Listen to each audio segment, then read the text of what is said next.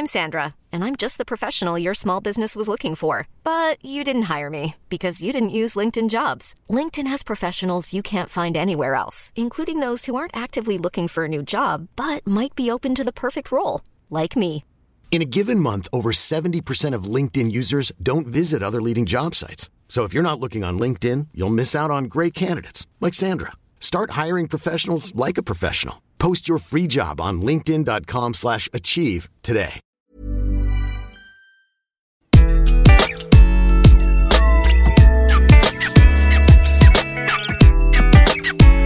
Bonjour, je suis Gaël Châtelain-Berry, bienvenue sur mon podcast Happy Work, édition spéciale. Pour cet épisode, je reçois Anaïs Georgelin, la fondatrice et CEO de So Many Ways, pour parler d'un sujet extrêmement important, le sens donné au travail. Et oui, on en parle énormément de nos jours, de quel est le sens que l'on donne à son travail, mais c'est quoi exactement le sens donné au travail? Eh bien c'est tout l'objet de cette interview qui a été absolument passionnante et j'espère que vous passerez un aussi bon moment à l'écouter que j'ai eu à la faire. Bonne écoute. Bonjour Anaïs. Bonjour Gaël. Alors Anaïs, je vous présente très rapidement. Vous êtes la fondatrice et la CEO de So Many Ways. So Many Ways est une entreprise qui a pour mission, euh, au- pardon, So Many Ways a pour mission de cœur d'accompagner chacun à acquérir les clés pour retrouver sa place. Alors des- voilà, vous voyez, c'est l'avantage d'enregistrer. So Many Ways a pour mission de cœur d'accompagner chacun à acquérir les clés pour retrouver sa place, retrouver du sens au travail. Je vous reçois car vous venez de révéler les résultats de votre grande enquête sur le sens donné au travail réalisée auprès de 15 000 personnes. Rien que ça. Alors ma première question sera extrêmement simple parce que le sens donné au travail, tout le monde en parle, et surtout depuis la pandémie. Est-ce que vous pourriez me m'expliquer, comme si j'étais un enfant de 8 ans, c'est quoi le sens que l'on donne à son travail? Ben, si vous étiez un enfant de, de 8 ans, Gaël, je vous dirais que en tant qu'être humain, euh, on a un truc comme ça qui est qu'on qu'on cherche à avoir euh, des journées peut-être enthousiasmantes, positives, euh, et qu'on passe beaucoup de temps au travail, hein, 8 heures par jour, un tiers de notre vie, et une bonne partie euh, du reste à y penser. Et que donc, ben, on se pose la question de à quoi ça sert ce que je fais de plus en plus dans notre monde moderne, et que ça, bah, en réalité, ça dépend des gens. C'est pas la même chose pour vous que pour moi, et derrière ce grand mot se cache plein de réalités. Mais est-ce que vous voulez dire que la génération d'avant, en fait, ne se posait pas la question et finalement faisait un travail parce que c'était comme ça, c'était dans notre culture, il fallait bien gagner de l'argent et c'était tout?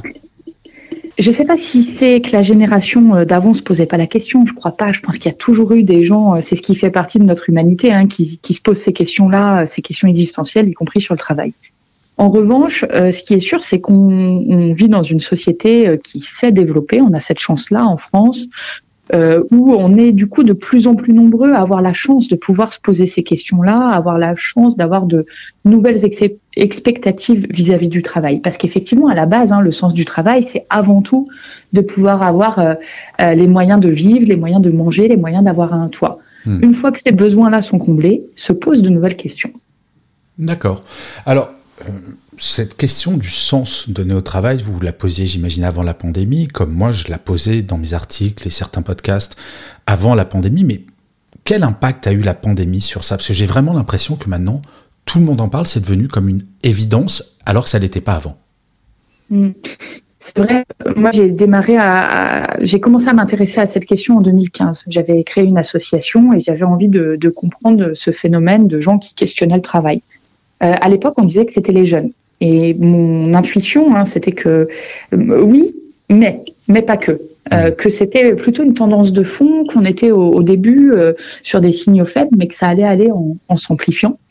Euh, et maintenant, on est sept ans plus tard, on a eu une, une crise sanitaire mondiale dans l'intervalle, et effectivement, si, on, si je compare, aujourd'hui, le sujet est beaucoup plus d'actualité. Euh, on ne dit plus que c'est que les jeunes, hein, on parle de, mutation, d'évolution du travail, du rapport au travail, euh, et on est de plus en plus nombreux à en parler. Alors justement, vous avez réalisé une, grande étude dont on va parler maintenant.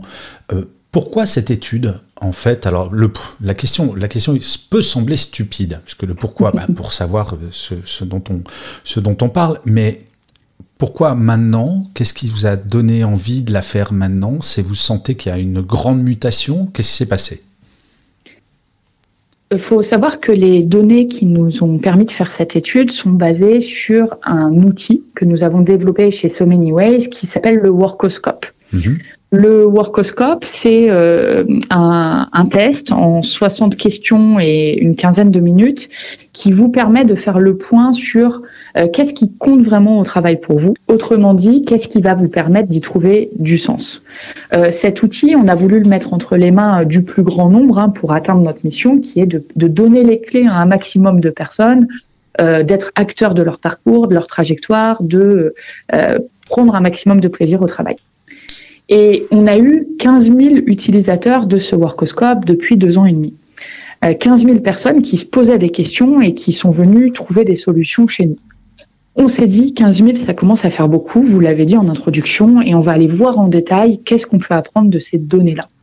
Et une des grandes questions qu'on voulait vérifier, hein, c'était est-ce que c'est générationnel ce sujet ou pas? Et donc? Et donc, bah non, c'est pas si générationnel que ça. Euh, déjà, quand on regarde le top 3, c'est-à-dire euh, les, les, trois critères parmi nos 60 questions qui remontent comme étant les plus importants pour nos 15 000 répondants, et qu'on euh, segmente les répondants par génération. Alors là, on a pris quelque chose qui existe, hein, les X, les Y, les Z. vous retrouverez tout le détail sur l'enquête en ligne. les trois critères les plus importants sont les mêmes, quelle que soit la génération. Et je dois vous dire que c'est des basico-basiques, des choses euh, peut-être vieilles comme le monde, puisque notre premier critère, c'est avoir une bonne ambiance au travail.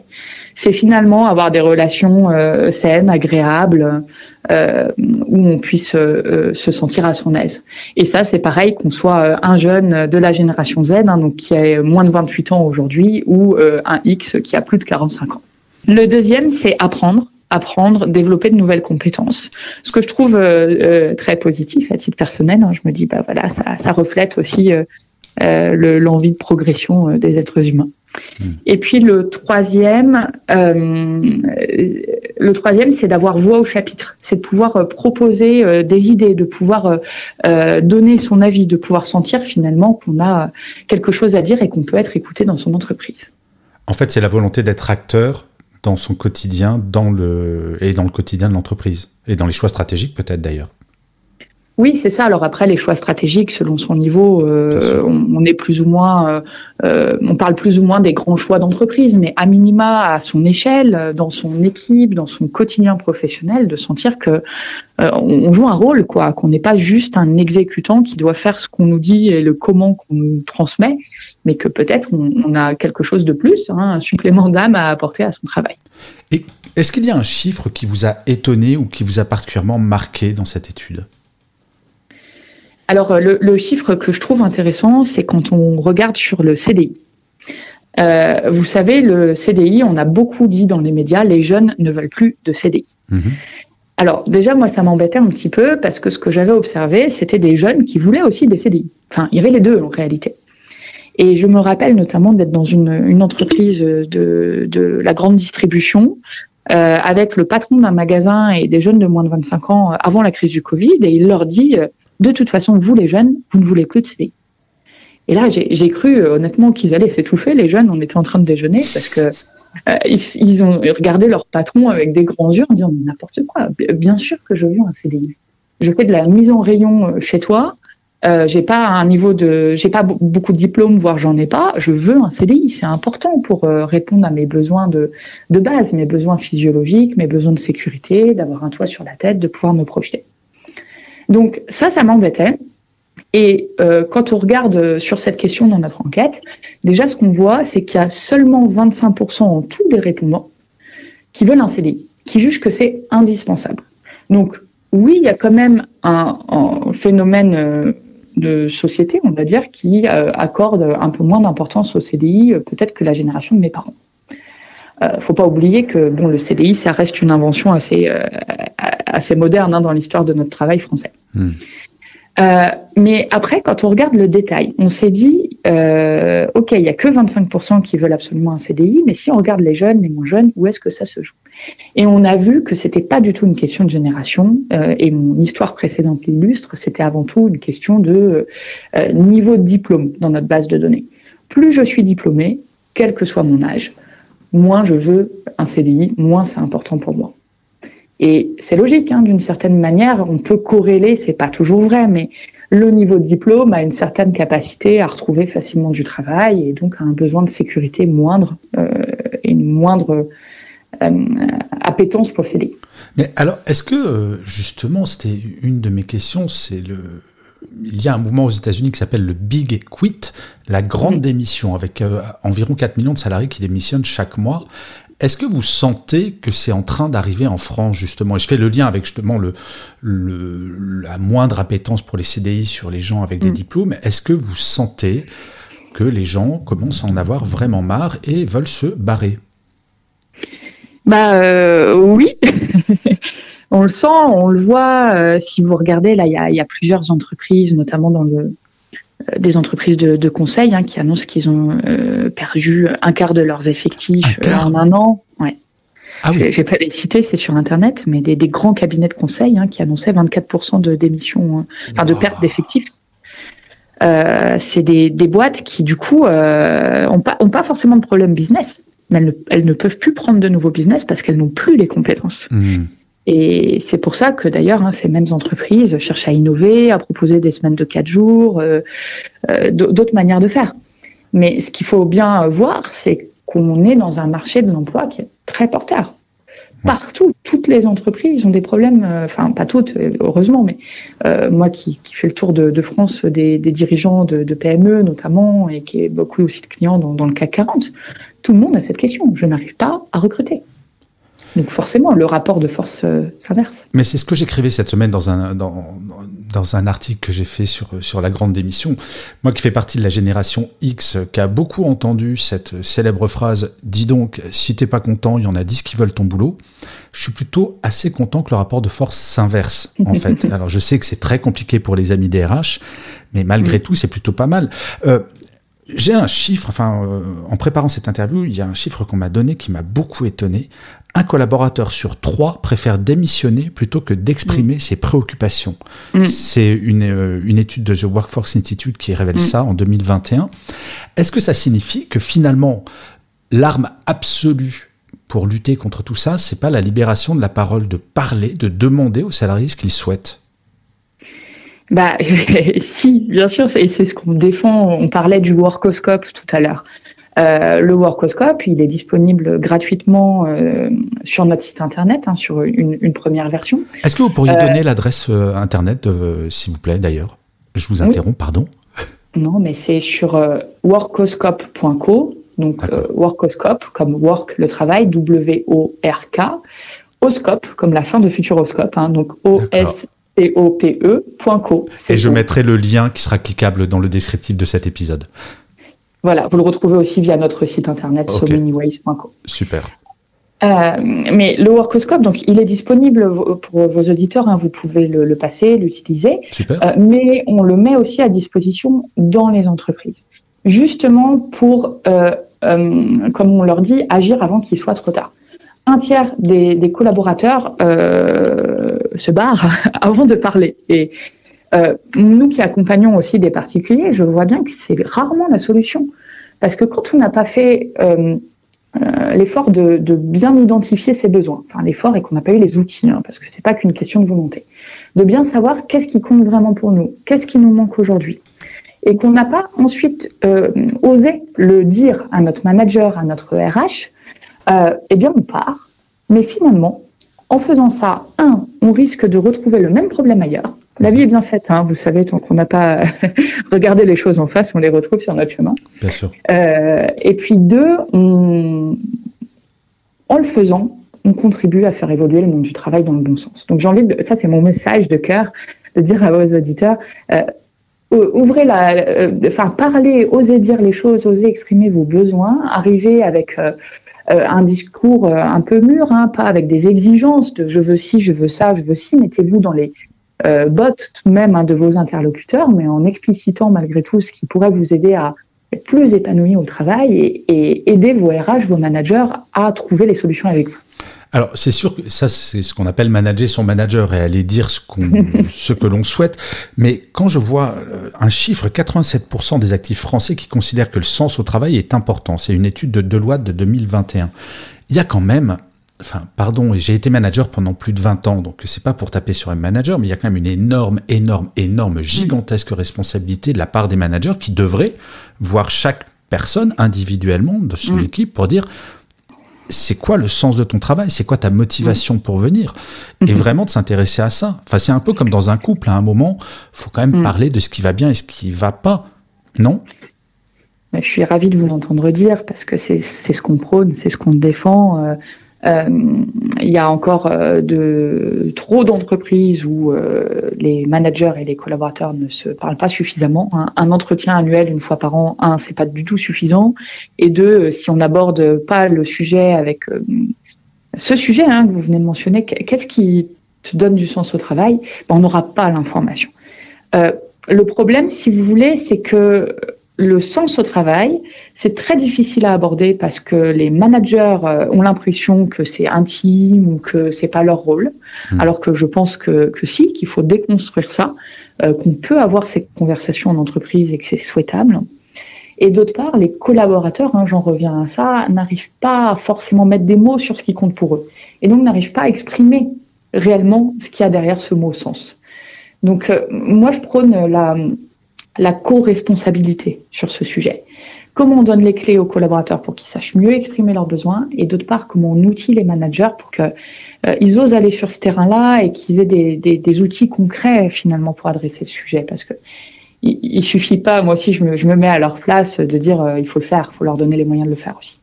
Oui, complètement. Mais c'est vrai que la question de sens, c'est pas toujours simple de mettre des mots dessus. Mais une chose est certaine, c'est si on n'en parle pas, on risque pas de trouver euh, ce sens et la responsabilité est quand même très grande et il y a de plus en plus d'outils et des prises de conscience du fait de cette grande démission qui arrive petit à petit. C'est pas une fatalité, enfin je ne crois pas que ça soit une fatalité en tout cas et qu'il est jamais trop tard pour bien faire. Mais vous, Anaïs, qui êtes quand même une fine observatrice de tout ça, est-ce que vous êtes optimiste sur euh, ce qui va se passer dans les semaines, dans les mois à venir? Je ne parle pas de, crise internationale, je parle du, euh, je parle du monde de l'entreprise.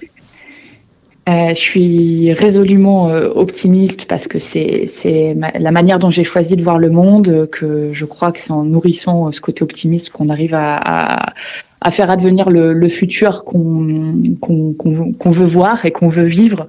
Donc euh, je le suis, je pense que les sujets bougent, qu'ils bougent de plus en plus vite. Euh, il y a cinq ans, quand je parlais de ces sujets à des DRH, bon, la plupart euh, m'invitaient gentiment à passer mon chemin. Mhm. Euh, heureusement, il y a eu des, early adopters, comme on dit, hein, des, des, DRH visionnaires qui nous écoutaient et qui font que ça fait déjà cinq ans qu'on travaille avec eux sur le sujet et qu'on a pu euh, construire du coup des solutions adaptées.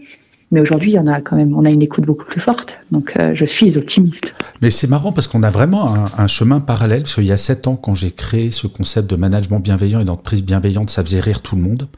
Puis après, euh, mes bouquins ont marché, donc euh, les gens ont dit c'est une mode. Et maintenant, post-pandémie, il y a plus grand monde qui rigole avec ces sujets-là. Donc je suis content de savoir que sur la notion de sens, vous avez suivi le même parcours. Alors ma chère Anaïs, on arrive à la dernière question de cette interview. Et traditionnellement, je demande à mes invités de travailler en proposant leur euh, mantra ou citation préférée, en expliquant le pourquoi de ce choix. Avez-vous bien travaillé, Anaïs? J'ai bien travaillé et je vous, vous avais pas donné ma réponse avant, mais vous verrez qu'elle est très en lien avec votre dernière question, ah. euh, puisque le, le, la citation que j'ai choisie, c'est on ne peut pas arrêter les vagues, mais on peut apprendre à les surfer. Et bah pourquoi? Je, pense que ça parle de soi-même. Hein. Il se passe quelque chose, ça bouge, ça bouge à tous les niveaux, ça vient challenger euh, les managers, les dirigeants, les DRH euh, et les collaborateurs.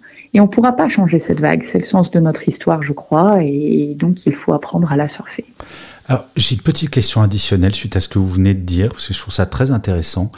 Est-ce que vous faites partie de ce mouvement, dont je fais partie personnellement, qui pense que la pandémie nous aura fait gagner 10 ans sur les relations au travail en France, parce qu'on est quand même très très très en retard par rapport à d'autres pays, que ce soit sur le bien-être, que ce soit sur la libération de la parole. Est-ce qu'au final, allez, une fois que la pandémie sera vraiment finie, on pourra et, euh, qu'on aura effacé toutes les, toutes les traces négatives de celle-ci, est-ce qu'on ne pourra pas dire d'une certaine manière merci à la pandémie?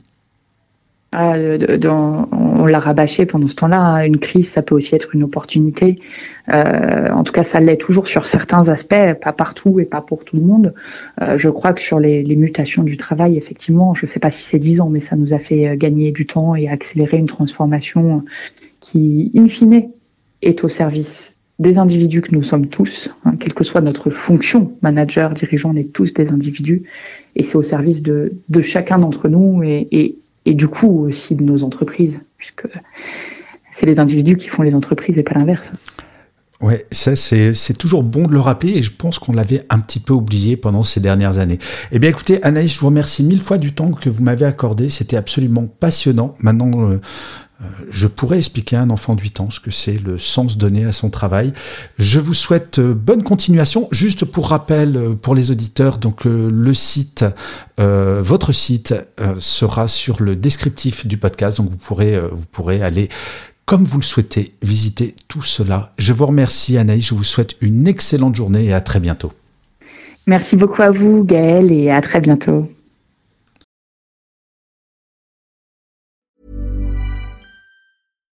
When you make decisions for your company, you look for the no-brainers. And if you have a lot of mailing to do, stamps.com is the ultimate no-brainer. It streamlines your processes to make your business more efficient, which makes you less busy. Mail checks, invoices, legal documents, and everything you need to keep your business running with stamps.com. Seamlessly connect with every major marketplace and shopping cart Schedule package pickups and see your cheapest and fastest shipping options from different carriers. With rates up to 89% off USPS and UPS rates. And with the Stamps.com mobile app, you can take care of mailing and shipping wherever you are. Make the same no-brainer decision as over 1 million other businesses with Stamps.com. Sign up with Code PROGRAM for a four-week trial, plus free postage and a free digital scale. No long-term commitments or contracts. That's stamps.com. Code program.